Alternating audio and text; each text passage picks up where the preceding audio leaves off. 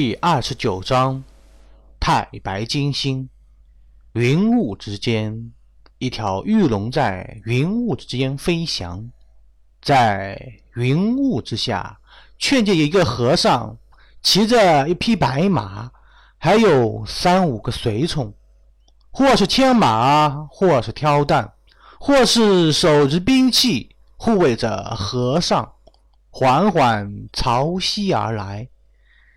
小日子过得倒是挺爽的，可惜了这几个人物都是配角。阿烈望着宝马身边的几个随从，暗自摇摇头。取经之路本身就是有大功德之事，三界许多神仙都想去占点便宜，岂会让几个凡人得到这样的好处？三太子慢走！三太子慢走啊！敖烈正飞行间，云端之上飞来一个道者，须发皆白，手执佛尘，面带笑容，挎着一只白鹤飞了过来。敖烈认得对方乃是太白金星，当下化成了人形。金星为何来此？敖烈迎了上去，说道：“金蝉子有一难。”故此前来相救，没想到在这里遇见三太子，不如同行吧。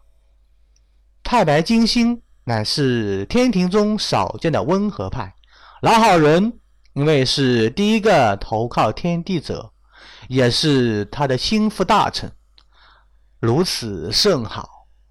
敖烈连连点头，能和太白金星一起出发。倒是一个不错的选择，笑道：“没想到家师有幸能得仙长护佑，日后成就金身正果，少不得一番感谢了。”不敢当，不敢当啊！太白金星赶紧摇头说道：“倒是三太子这次却是委屈你了，要做十几年的坐骑了。”敖烈身犯重罪，能得观音菩萨指点，才有了这次赎罪的机会。不要说是坐骑，就是其他什么身份也是可以的。更何况我驮圣身西去，又驮佛经东来，也是有大功德的。如此好事哪里能找？敖烈却是不在意的说道。你能如此想，说明你已经成熟了。太白金星点了点头，端详了敖烈一眼，满意的又点了点头，说道：“短短数月之间，居然已经到了天仙一转，嗯，快到二转了，很不错。看样子阴愁剑之行，倒是让你进步了不少。”晚辈前往阴愁涧，远离四海，虽然有些本领，但到底是闭门造车，有些东西不懂，不知能否请教金星前辈。敖烈见太白金星和蔼，顿时壮了胆子说道：“反正还有一两日的时间才能到，索性给你讲解讲解。”太白金星摸着胡子，点点头说道。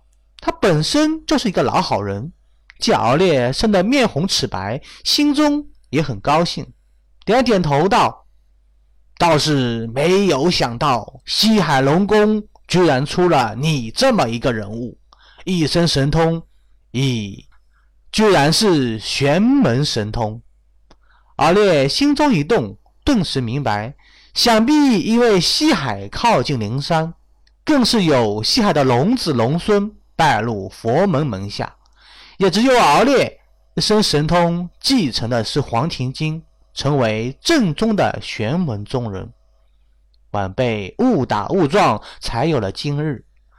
敖烈赶紧将自己修行中的问题提了出来。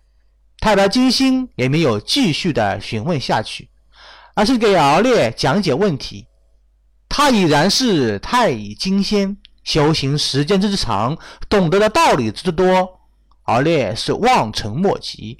听到敖烈是如痴如醉，身上的气息也变得浓重起来。泥丸之上迸射出五道浪花，哗啦的响起，最后宛若是大浪滔天。好资质，好资质的，可惜了，却是佛门中人。太白金星看得分明点点点头，最后却是露出惋惜之色。他知道敖烈日后西进，必定是佛门中人，不然的话，如此大的功德也轮不到他头上。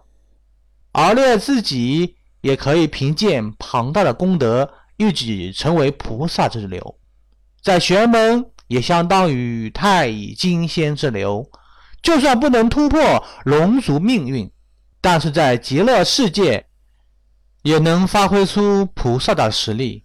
又岂会敢投玄门？他想了想，手中的浮尘挥出，就见千里范围内的天地灵气尽数收了过来，将敖烈笼罩其中。修为突破的时候。最需要的就是天地灵气。两日之后，就见敖烈身上的气息冲霄而起，然后又恢复正常，瞬间从天仙一转进入天仙二转，实力增加了很多。这才将心中的复杂之念收了起来。多谢前辈指点，敖烈站在身后，松了口气。虽然。自己距离天仙二转很近，不过几个月的时间必定能参透。太白金星的一番话，倒是让他节省了很多时间。哎呀，倒是忘记时间了。太白金星扫了下面一眼，却是失声惊呼道：“不好，这几个人等于白死了。”敖烈朝云端下望去。却见唐僧被集市妖怪围在中间，其中的三五个随从已经被妖怪所杀，只有唐僧一人还被妖怪围困。金星现在该怎么办？杀过去吗？敖烈迟疑地询问道：“等下我去救人，至于这些妖怪……”太白金星迟疑一阵。敖烈却是笑呵呵的说道：“我看与晚辈有缘，不如让晚辈度化他们，也算是功德一件。”敖烈一下子接过话来：“听过渡人经的妖怪，无论是多么强悍，最后还是会乖乖的听从自己的话的。”太白金星先是一愣，最后哈哈大笑。英雄出少年，如此甚好，如此甚好。没想到三太子悲天悯人，相信这些妖孽在三太子的教育下，必定能改邪归正，为三界的稳定贡献一份力量。金星过奖了。听了太白金星一番话，饶敖烈脸皮再厚，也是一阵通红。他只是想着发展自己的力量，哪里曾想着为三界做过贡献呢？金星前辈，小子听说仙凡不能通婚，那神仙能成亲吗？敖烈想了想，问道：“仙凡通婚是重罪，就是神仙也很少听说过苟且之事。”太白金星想了想，迟疑了一阵，说道。